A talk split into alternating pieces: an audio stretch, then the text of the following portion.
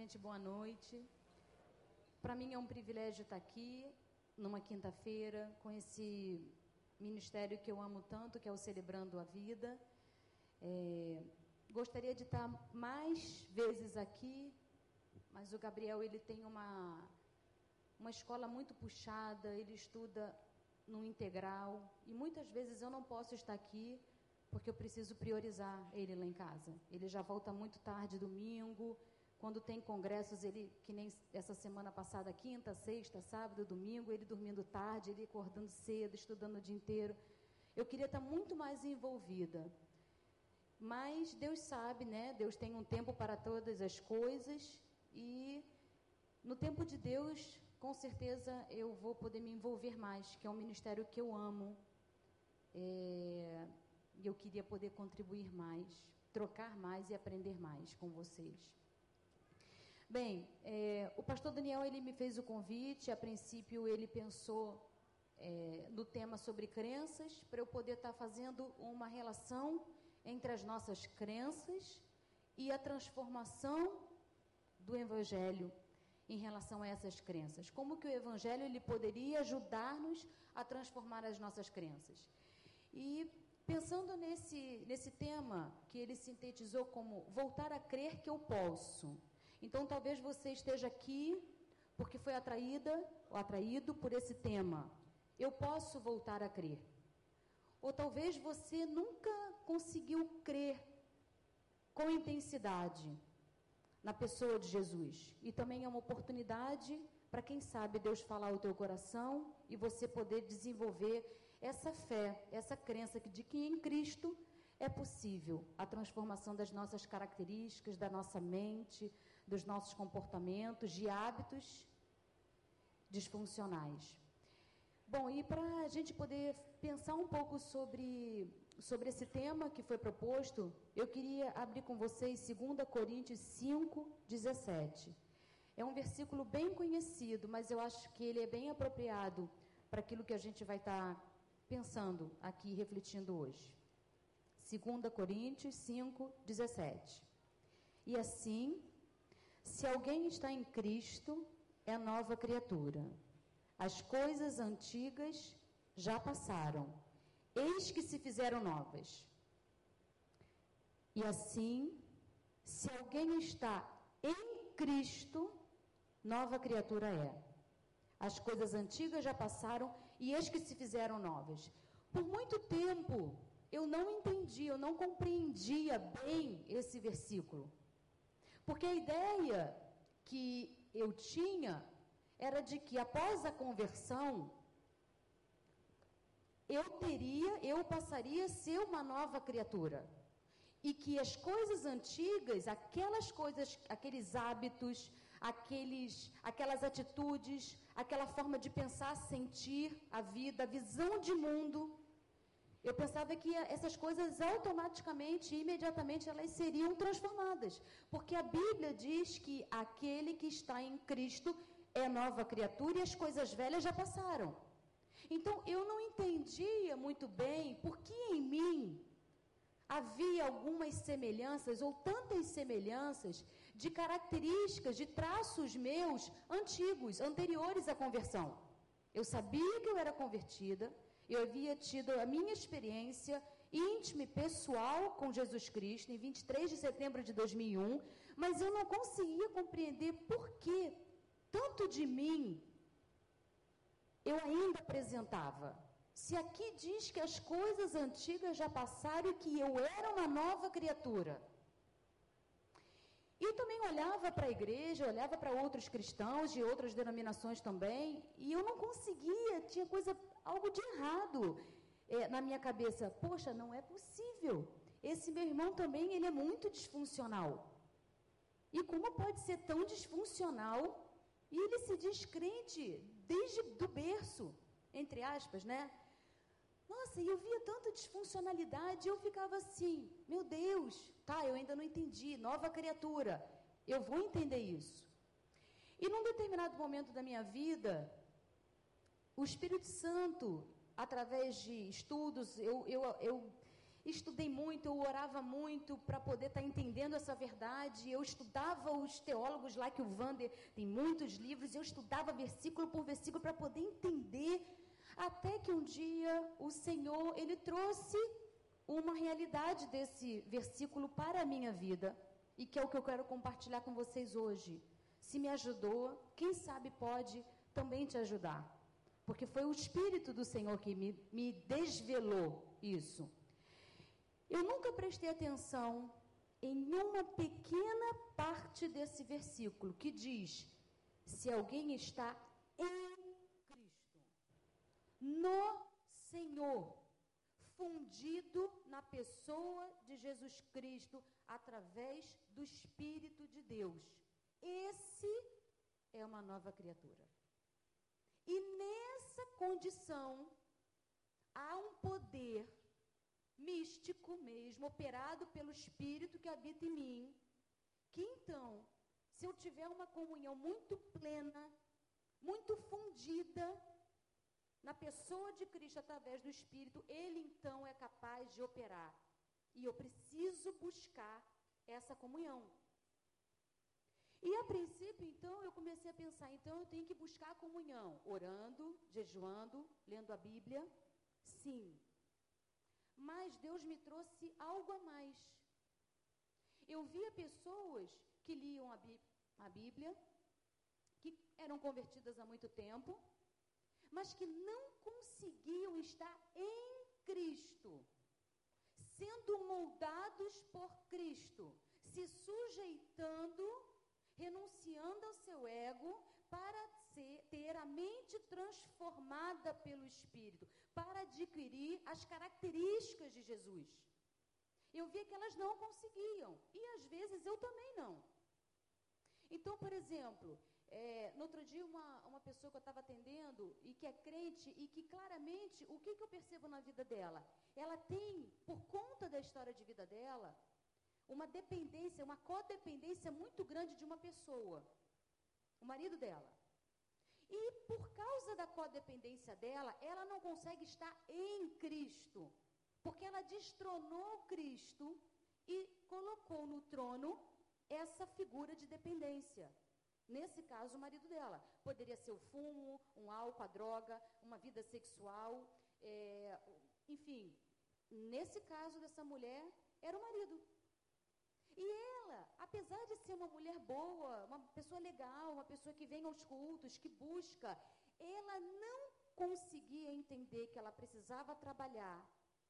O motivo pelo qual ela se tornou uma dependente emocional, uma codependente do, da pessoa, do marido dela. E esse era o motivo pelo qual ela não se entregava plenamente a Cristo. E ela não se disponibilizava a estar nas mãos do Espírito Santo para que ele operasse, porque o primeiro lugar da vida dela não era a pessoa de Jesus, era o marido. O tempo todo era atrás do marido, o tempo todo era checando a vida do marido, o tempo todo era mandando mensagens para o marido, o tempo todo era verificando a hora que ele chegava, a hora que ele saía, com quem ele almoçava. Ela era, ela é uma cristã, mas ela tem codependência. E isso impedia ela de fazer investimento na pessoa de Jesus Cristo. E a conversão e o, e o ser cristão não é apenas professar uma fé num credo. Não é apenas isso. O cristão, o crente, ele precisa ter a fé num credo para nortear a vida dele, sim. Mas ele precisa fundamentalmente, antes de qualquer coisa, ter uma experiência pessoal com o Senhor Jesus e ver as, suas, as transformações na vida dele e na mente dele operadas pelo Espírito Santo. Se a sua religiosidade, se a sua espiritualidade, ela até hoje está fundamentada na fé de um credo, tem algo errado. Essa não é a plenitude que Deus tem para você. Você precisa ter fé num credo, sim, mas você também precisa estar nas mãos do Senhor, buscar uma experiência íntima, pessoal e poder se permitir ser transformado, renunciar a você, renunciar aos seus conceitos, renunciar ao seu ego e poder receber a transformação do espírito. Então, para que eu possa chegar nesse versículo e como nós cristãos, ou se você não é crente ainda, ou então como você pode, na pessoa de Cristo e através do Espírito, poder ver esse versículo como realidade para a sua vida, eu gostaria de passar um pouco sobre o conceito tão importante de crenças. Porque tudo que somos, ou muito do que somos, passa pelas crenças que nós temos. Que crenças você tem? Então, a primeira coisa que eu gostaria de trabalhar é o que são crenças, primeiramente, para a gente poder chegar a esse versículo de uma forma mais clara. Segundo o dicionário, crença é a ação de crer numa verdade ou na possibilidade de alguma coisa. É uma convicção interna, é acreditar em algo. Todos nós temos as nossas crenças. Todos nós temos é, verdades absolutas dentro de nós. E muitas vezes nós não lidamos com essas crenças de forma tão consciente. Nós temos crenças, nós temos é, é, visão de nós mesmos, visão do outro e visão do mundo de uma determinada maneira, mas muitas vezes isso não é consciente. Eu vou agir, eu vou reagir, eu vou ter atitudes e eu vou estar consciente dos meus comportamentos, das minhas ações, das minhas atitudes, das minhas escolhas, mas eu não vou ter a consciência do que está me impulsionando para ter aqueles hábitos, aquelas compulsões, aqueles comportamentos, aquelas atitudes. Por que, que eu falo daquele jeito? Por que, que eu penso daquele jeito? Por que, que eu sinto daquela forma? Eu sinto. Por que, que eu sinto? Eu não fico pensando muito nisso. Eu me comporto dessa forma. Por que, que eu me comporto? Eu não fico pensando muito nisso.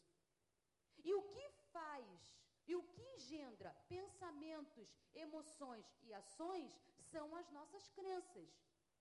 Então, crença é aquilo que você crê, são as convicções que você tem sobre você, sobre os outros e sobre o mundo. Estudos da psicologia, eles têm comprovado que crenças são ideias, conceitos daquilo que somos. As crenças representam o núcleo da nossa personalidade. As crenças, as nossas crenças são a, a essência daquilo que somos. Elas são formadas na infância. Isso tem sido provado cada vez mais. É, Gabriel que está aí, ou Claudinho? Você pode, Claudinho, passar a primeira tela? Eu não sei se vocês conseguem ver bem, mas eu queria falar um pouco sobre como as nossas crenças são formadas. E conforme eu for falando um pouco sobre isso, eu gostaria que você pensasse na tua história. Eu gostaria que você pudesse estar atento em que ponto dali do data show, do slide, você consegue se identificar. Que tipo de história você teve? Que tipo de marca você tem? Então, as crenças, elas são formadas na nossa infância. Algumas são formadas na adolescência, mas quando são formadas na adolescência, elas têm menor peso. Elas não são tão fortes. As mais fortes são aquelas que foram desenvolvidas e constituídas na infância. E os estudos falam que as nossas crenças, elas são formadas de três coisas fundamentais: necessidades emocionais que todo ser humano tem, mais primeiras experiências de vida, mais o temperamento emocional de cada um. Então, é, hoje já é uma coisa bem básica, bem senso comum na psicologia que todo ser humano ele tem algumas necessidades emocionais. Toda criança tem basicamente cinco necessidades emocionais. Se elas forem supridas de forma pelo menos, pelo menos razoável, fará desse adulto um adulto com muito potencial para ser um indivíduo ajustado e saudável. Mas se houve alguma sequela, alguma falha no suprimento dessas emoções, dessas necessidades, esse indivíduo, ele vai provavelmente construir crenças disfuncionais. Pela carência, pelo não suprimento dessas necessidades que são universais. Qualquer lugar do mundo, qualquer ser humano tem essas crenças. Então, a primeira crença, a primeira necessidade são, estão relaciona, está relacionada com vínculos seguros com outras pessoas. Todo bebê, toda criança precisa crescer num ambiente onde ela perceba que os vínculos são seguros. O que, que é isso? Isso inclui ideia de segurança, estabilidade no lar. Um lar instável é prejudicial, psicicamente falando. Um lar onde hoje o pai chega quebrando tudo porque chegou bêbado e amanhã chega dando beijo na mãe e nas crianças porque não chegou bêbado. Isso traz instabilidade. Essa criança ficava com a mãe muitas horas, mas um outro dia ela ficava com a avó e no terceiro dia com o vizinho e num outro dia sozinho, porque a mãe tinha que trabalhar. Esse na cabeça dessa, dessa criança vai haver uma lacuna na necessidade de segurança, de estabilidade. Então, a primeira necessidade tem a ver com segurança, estabilidade, cuidado e aceitação. Essa criança precisa ser aceita, ela precisa sentir que é aceita. A segunda necessidade emocional de todos nós, minha, sua, desde a infância, é que todos nós necessitamos de uma certa autonomia, de um senso de competência e sentimento de identidade. Se eu não tenho uma autonomia mínima, eu vou ter problemas na vida adulta. Uma autonomia monitorada.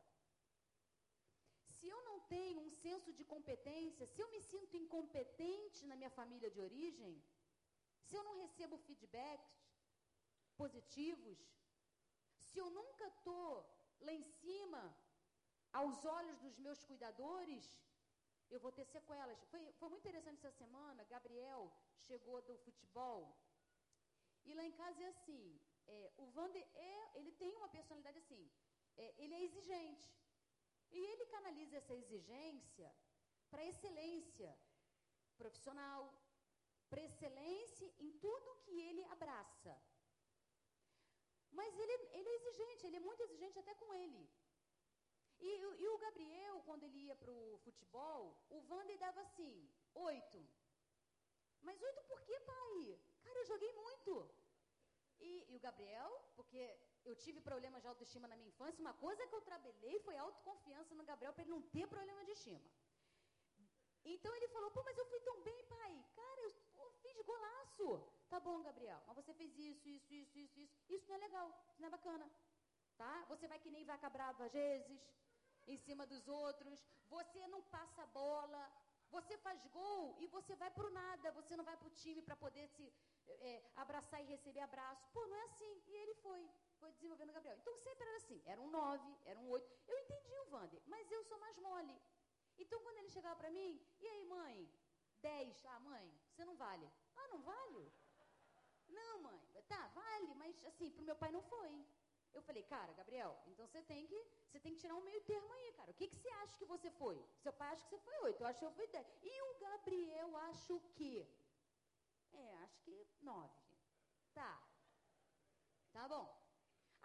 Segunda-feira agora, o Gabriel chegou. Eu não tava, eu não fui pro Guerreirinho, ele chegou e falou, mãe, você não acredita. Ele é todo expressivo. O que, que foi, Gabriel? Mãe, você não acredita. Pode falar, Gabriel, vou acreditar. Meu pai me deu 10. Sério, Gabriel, eu vibrei. Sério, Gabriel, teu pai te deu 10. Pai, mãe, você sabe, né? Meu pai é exigente, sabe jogar pra caramba futebol. Ele me deu 10, mãe. Gabriel deve estar tá por aí. Tá na luz, tá, tá aí, né, filho? Você tá ouvindo, é verdade. Mãe, meu pai é muito, é muito bom no futebol. Mãe, e ele me deu 10. Cara, eu falei, caraca, Gabriel, olha, recebeu um 10 do teu pai. Nossa, você foi muito bom. Você é bom mesmo, meu filho. É, mãe, 10. Como fez bem o Gabriel? Tudo isso está trabalhando no Gabriel o senso de competência dele. O quão competente ele é? Cadê os retornos que ele recebe na infância? Isso vai estruturar o senso de autoconfiança e competência dele. Claro que isso não pode ser isolado, tem que ser sistemático. Mas isso é uma necessidade pertinente a todos nós seres humanos. Então, a segunda necessidade tem a ver com autonomia, com competência, sentimento de identidade. A terceira é liberdade de expressão, necessidades e emoções válidas. Eu preciso entender enquanto criança que eu posso falar e eu não vou ser retalhada porque eu expressei o que eu penso e o que eu sinto. Eu não vou ser envergonhada pela minha família. Terceiro, é, quarto, né? Espontaneidade de lazer.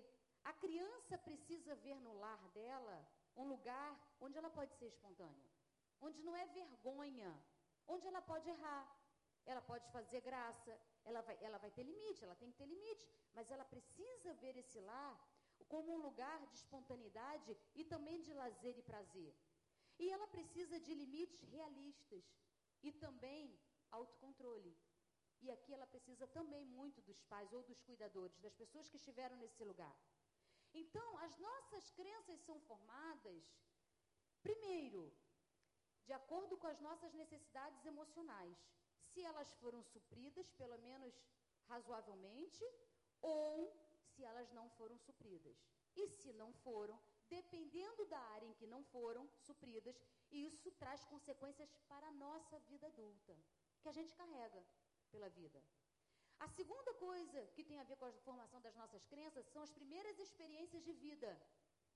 As primeiras experiências, quatro pontos. É, quando existe frustração nociva das necessidades. Quando eu tenho escassez de experiências boas. Eu pego pacientes que estou com eles às vezes um ano e meio e ela não consegue lembrar de uma experiência boa na infância. Uma. Não consegue. Só tragédia. Era uma vida de criança sendo vivida como um adulto em miniatura. Sendo percebido como um adulto em miniatura. Então, se as minhas primeiras experiências, elas tiveram escassez de boas experiências, de, de experiências favoráveis, isso vai me trazer sequela. Às vezes é uma situação de traumatização ou vitimação. Situações de trauma e de abuso. Abuso físico, abuso verbal. Existe muito isso. Então, às vezes a criança passa por um trauma muito grande, perda de uma pessoa querida, perda de um pai, perda da mãe, um sequestro, uma perda financeira na família que gerou um trauma muito grande, uma mudança radical. E às vezes ela foi vítima, vítima de uma violência, de uma agressão. Também, como terceiro problema, isso parece que não é um problema, mas pode ser, quando existiu na vida da criança grande quantidade de experiências boas. A escassez é um problema, mas o excesso também, dizem os cientistas da psicologia. E por último, a internalização ou identificação seletiva com pessoas importantes. As, nas minhas experiências de vida, eu vou encontrar pessoas que vão ser minhas referências e eu vou modelar pensamentos e reações dessas pessoas. Pode ser um pai, pode ser uma mãe, pode ser alguém funcional, pode ser alguém disfuncional. Porque a criança não tem consciência para saber o que, que ela está modelando, o que, que ela está introjetando, se é algo saudável ou não. O pai pode gritar e ele pode gritar. A mãe pode jogar as coisas na casa e ele pode aprender, quando ele está com raiva, a jogar as coisas. Ele pode é, ter empatia com o colega porque ele consegue ver nos pais é, exercício de empatia. Então, ele pode introjetar coisas positivas ou coisas não saudáveis. E por último, o que vai modelar tudo isso? Tudo isso é o nosso temperamento. E o temperamento é inato. Cada bebê, cada recém-nascido já traz um temperamento emocional. Por isso que tem bebês que dormem muito, outros quase não dormem. Tem uns bebês que são risonhos, tem outros que são sisudos. Tem bebês que toda hora choram. Só podem ficar no colo da mãe. Tem outros que vão com todo mundo. Não tem o menor problema. É o temperamento do bebê. Em relação ao temperamento, eu quero que você pense onde você se situa. Os cientistas eles trazem que já, nós temos seis, seis pontos que definem o nosso temperamento. E você pode encontrar-se em algum ponto desses, desses, desses, dessas características que eles trazem, que eles apresentam. Você pode ser, num extremo, lábio, você pode ter mudanças bruscas no afeto, ou você pode estar lá no outro extremo, ser uma pessoa que não reage afetivamente. Você pode ser distímico, aquela pessoa que perde energia, perde motivação, perde prazer na vida de forma muito rápida. Isso é uma ponta, isso é um extremo. E lá no outro extremo, o cara é otimista. Você ser uma pessoa mega otimista. Você pode ser, num extremo, ansioso, ou no outro extremo, calmo. Você pode ser obsessivo ou altamente distraído. Você pode ser passivo ou altamente agressivo.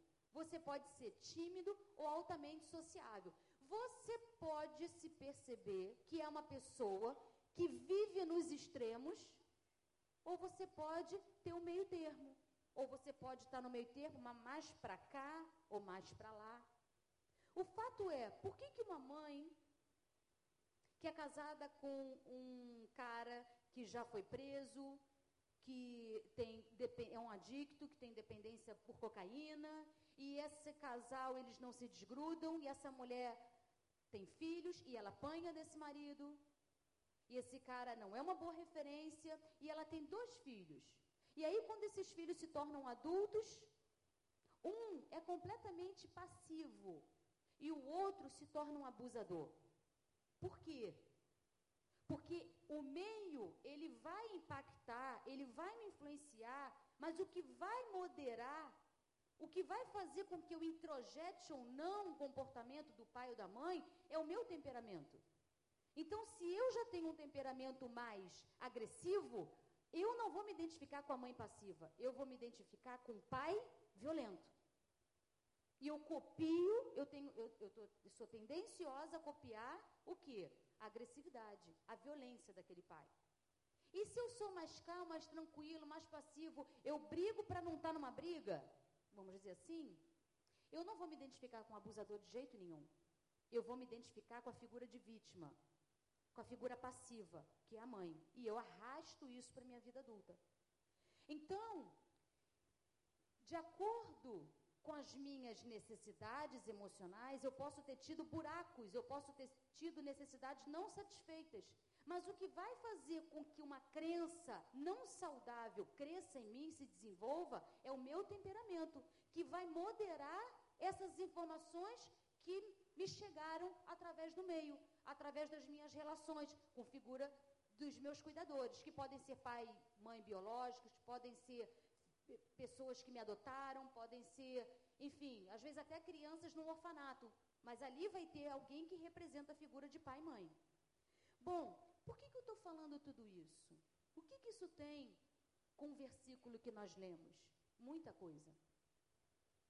Gente, as nossas crenças, elas podem então, a partir dessas três coisas que são formadas na infância, que eu trouxe, que é a necessidade emocional, se ela foi suprida ou não, as primeiras experiências de vida, se foram favoráveis, se foram ruins, nocivas, mediado tudo isso pelo meu temperamento, isso vai fazer com que eu comece a construir desde pequeno crenças, aquelas verdades que eu tenho dentro de mim, aquilo que para mim é correto eu pensar, sobre mim, sobre os outros e sobre o mundo.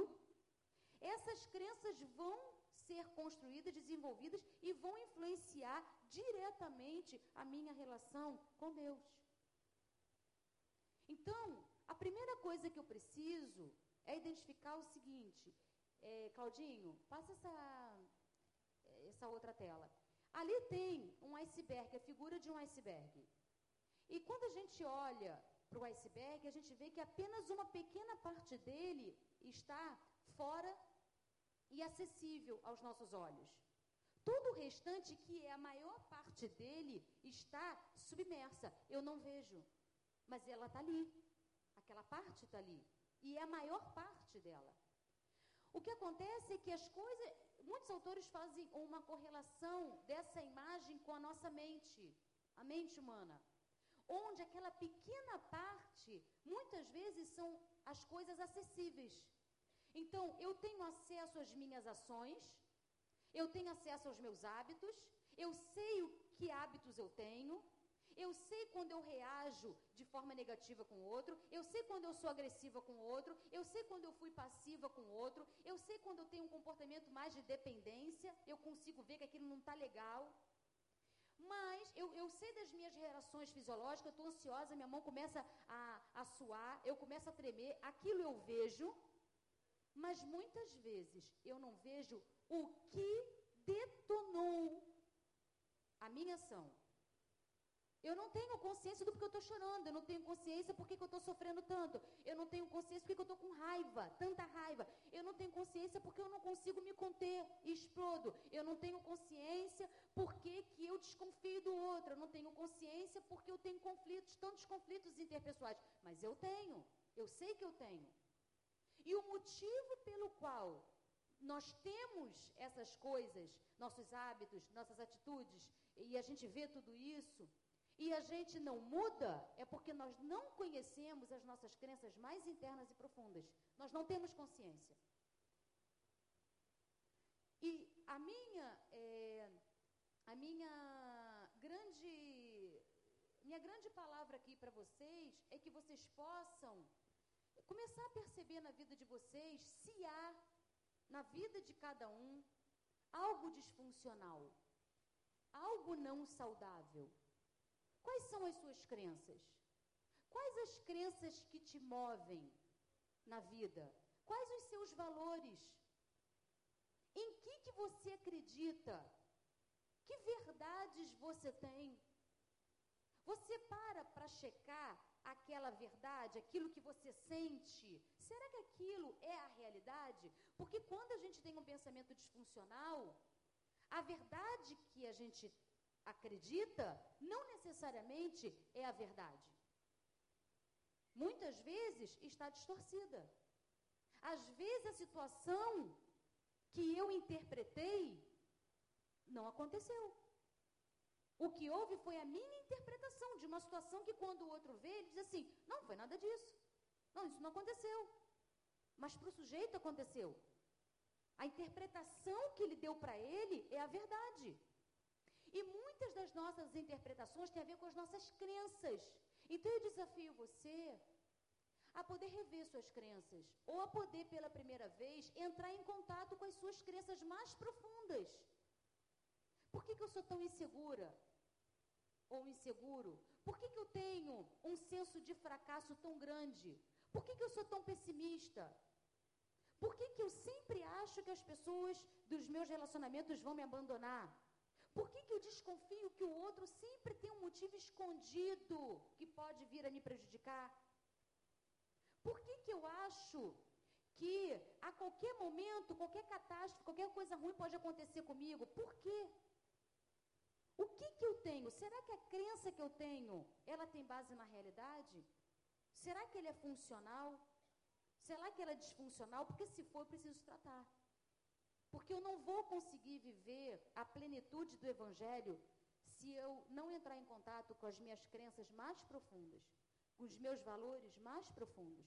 Porque eles me movem. Porque eles me fazem pensar e interpretar a todo momento os outros, as situações, e a me ver, muitas vezes, de uma forma distorcida. Deus diz, você tem valor, mas eu me sinto sem valor. E aí? Mas por que, que eu me sinto sem valor se o Evangelho diz que eu tenho valor? Que Jesus Cristo morreu por mim. A palavra de Deus diz isso, mas eu, eu me sinto, eu tenho baixa autoestima. Por quê? Por que será? Como é que você vai conseguir viver a verdade do Evangelho, o quanto você é amada? Jesus deu a vida dele na cruz por você. Como é que você vai conseguir viver essa verdade se você, uma vida inteira, acreditou que você era menos? Então, para alguém que se acha menos, como, como crer? Como sentir? Porque crer, a gente pode até pensar que sim, que ele fez, mas como sentir esse amor? Então, eu gostaria de concluir falando que a Bíblia diz: é possível em Cristo eu me tornar uma nova criatura. É possível em Cristo as coisas velhas realmente ficarem para trás e novas coisas se fazerem na minha mente, nas minhas emoções e nas minhas ações. Mas eu preciso fazer a minha parte. Eu preciso ver a mim mesmo, o meu semelhante e o mundo que me cerca, né? E até o próprio Cristo, de acordo com a correta perspectiva espiritual. Não é necessariamente com a perspectiva que eu tenho, porque a minha perspectiva pode ser falha. Por conta de escassez, por conta de coisas que ficaram em aberto na minha vida, não satisfeitas, mal interpretadas e mal introjetadas. Então, eu gostaria de deixar para vocês que aquilo que Deus tem me ensinado, como Ele tem me tratado, para que eu faça disso uma verdade, para que realmente me torne a cada dia uma nova criatura nele. E é um processo. É uma busca intensa. Você precisa desejar muito, muito. Você precisa querer mudar. Você precisa se lançar com toda a sua alma, com todas as suas forças para fazer com que essa verdade seja uma verdade para a sua vida, não só um versículo que aponta para uma verdade, mas que ele se transforme em realidade na sua vida. Então, para que você possa viver isso, e é isso que Deus tem me ensinado, eu preciso buscar muita comunhão. Há um Espírito Santo em mim. Há um Espírito Santo em você. Você tem que estar em comunhão, você tem que estar fundido no Espírito Santo, para que ele possa fazer a obra. Busque, ora, não meça esforços, aprenda mais. Se junte com pessoas espiritualmente maduras, para que você possa é, ouvir experiências, testemunhos, mas não viva do testemunho, dos testemunhos dessa pessoa, mas que ele seja uma inspiração para você, uma, algo que te traz a motivação para que seja também possível para a sua vida. Uma segunda coisa, busca através do Espírito Santo verdades escondidas sobre quem você é. Pede para ele te revelar. O que está de errado em você? O que, que tem que não agrada a ele? Pede, clama para que ele te revele. Levante um clamor, mas o clamor não é um dia aqui e outro dia ali. Eu estou dizendo de orar em espírito sem cessar, para que ele te revele coisas que você não consegue enxergar, verdades que você introjetou, distorcidas, que não espelham a verdade dele para a sua vida. E por fim, não tenha preconceitos. Se você identificar que as suas crenças são muito disfuncionais, são muito, vamos dizer, enfermas. Se você tem grandes enfermidades, na alma. Busque também, se preciso, especialistas que sejam enviados por Deus para serem instrumentos para o teu tratamento. Porque o cérebro humano é o órgão da alma. E o cérebro é o órgão ainda mais difícil de ser compreendido. Pelos maiores cientistas, os maiores cientistas sobre a mente humana ainda não conhecem nem metade do funcionamento da mente humana. Então, eu posso ter dificuldades de entender as minhas enfermidades. Eu posso ter dificuldade em, em saber como modificá-las. E eu posso, então, recorrer àquele que sabe um pouco melhor de, do que eu de como tratar a minha mente, as minhas feridas e as minhas emoções. E o Espírito Santo pode usar aquilo que Deus deu ao homem, a inteligência que Deus deu ao homem para poder produzir é, remédio para a alma, E o remédio pode ser uma terapia, um grupo terapêutico, um celebrando, um lugar de partilha, uma medicação. Por que não? Nós somos falhos, nós temos um, uma natureza decaída. No Éden não havia necessidades.